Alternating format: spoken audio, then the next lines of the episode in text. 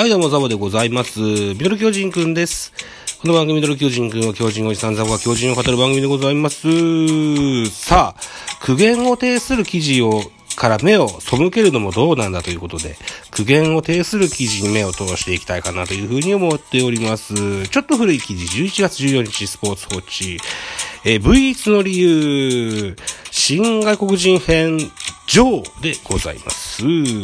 巨人の2021年はクライマックスシリーズ最終ステージでヤクルトに1分け3敗、アドバンテージを含むで敗れ、幕を閉じた。レギュラーシーズンでは61勝62敗で20分けの借金1で3位と苦戦した。リーグ3連覇を狙った原巨人の敗因5-3は全3回の連載の V1 の分けで迫ると。あ、理由写真わけと呼ぶんですか失礼しました。V1 のわけですって。の新外国人編でございます。10月12日、えー、阪神戦、東京ドーム、スタメンが発表された時、ある球団関係者が指摘した言葉が巨人が抱えた明確な課題を表した。昨年と名前が変わっていないよねと、あその試合に敗れリーグ3連覇が消滅したわけでございますと。10月23日、今季本拠地最終戦を終えた後、原、原じゃない、山口オーナーは、くしくも戦力の補強に失敗したのが大きい要因だった。今年に関しては去年から戦力の上積みが全くできていなかったと V1 の原因を分析した。昨シーズン最下位から優勝を果たしたヤクルトは新助っ人のサンタナ、オスナが機能してスタメンが固定化され、安定した打力につながった。前半戦を独走した阪神も助っ人陣が活躍した。えー、巨人も野手では移籍2年目のウィーラーが孤軍奮闘したが、えー、最も速攻性が期待できる外国人、えー、助っ人補強がいずれも不発に終わった。テームズ・スモーク・ハイネマンと、今年新入団となった選手はいずれもシーズン途中帰国という異例の事態となった。理由は様々。デビュー戦で右アキレス腱断裂の風に見舞われたテームズは、来日が3月下旬までずれ込んだ。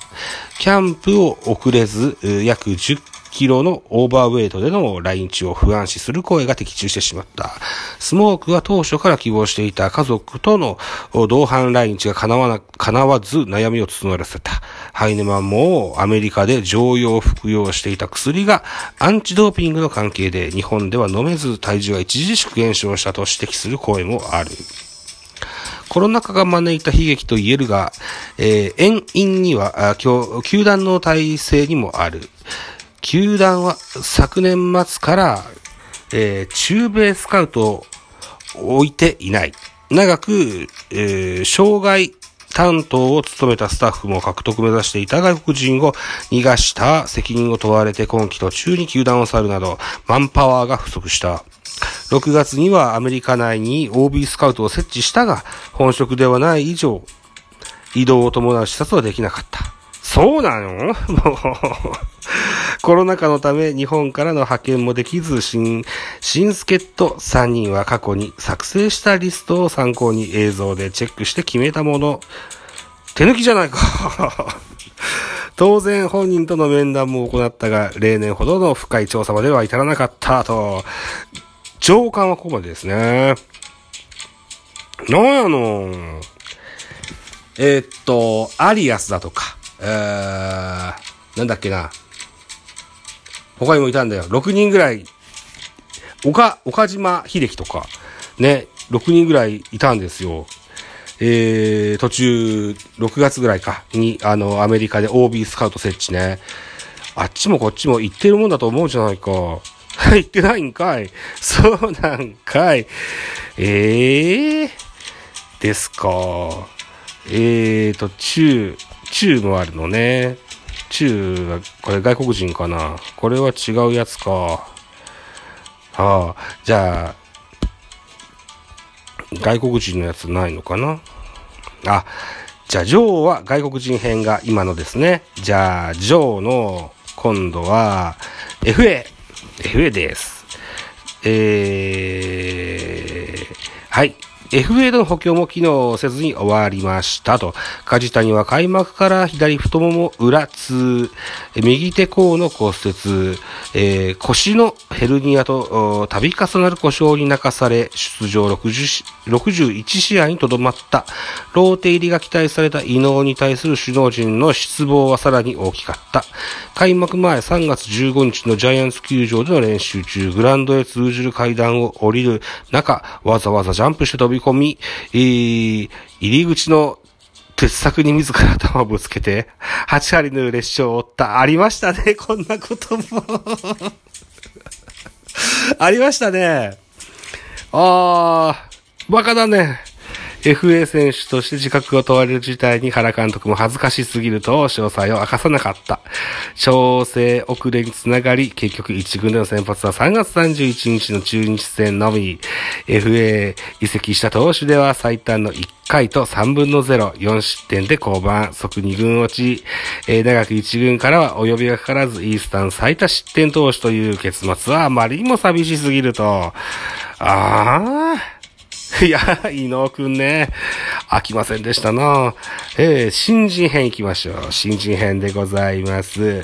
新人でもライバル球団では、栗林、牧、佐藤輝、えー、中野ら多くのルーキーが活躍する当たり年となった中で、即戦力として期待された兵内、伊藤、山本の大学社会人組が結果を残せず戦力を底上げできなかった原監督がチームの舵取りに苦心する中で主力選手にも誤算が生じたといった形ですね。これが上官ですか。上官が3パターンありまして、次中編でございますよ。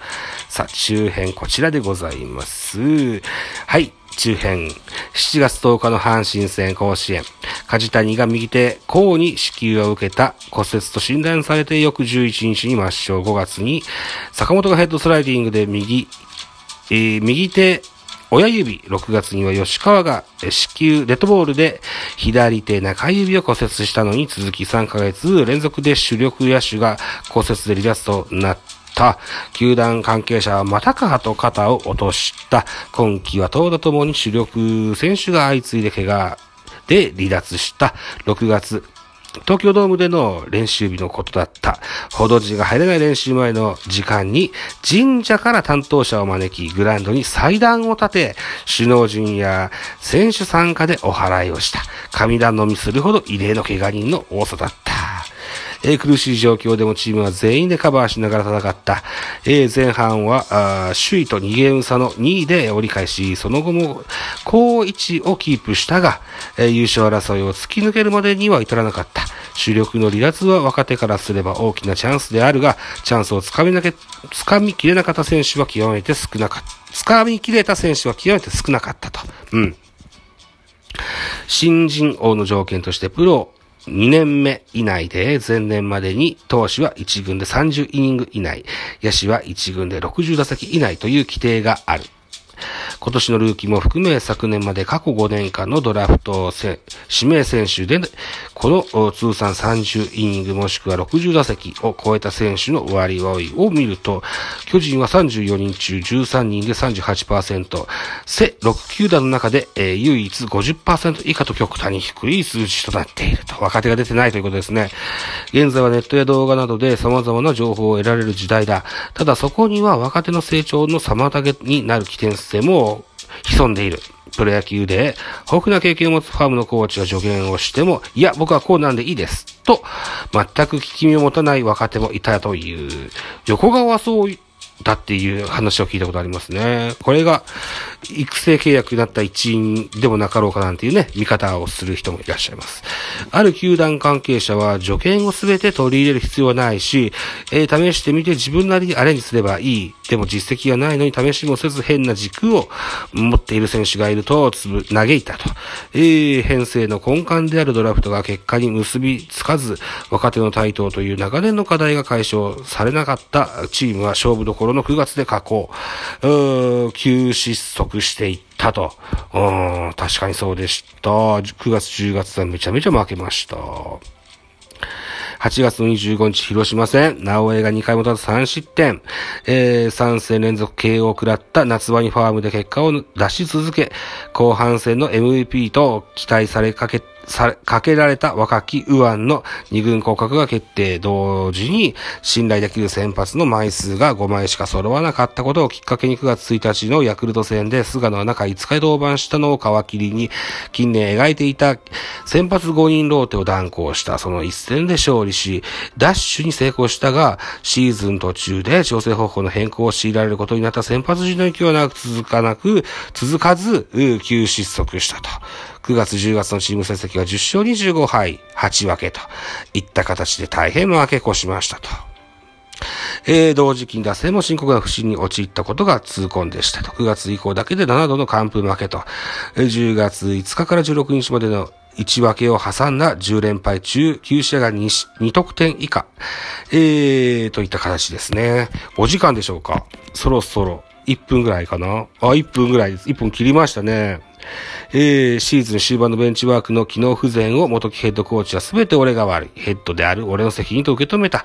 ただ、過ちを、はばかることなかれと、をよく口にする原監督が柔軟性にかけるタクトを振ったのも事実であり、中5日の強行ローテを傷だらけになりながらや通した大きな経験を未来につなげて、えー、いけた時ようやく財産となる。という記事でした。耳の痛い V1 のおわけといった記事。えー、上編、中編、下編、えー、三部構成になってたのやつをすべて読み切りました。途中はしょったけどね。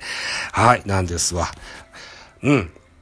皆さんにお聞きいただきました。はい、V1 のわけでございました。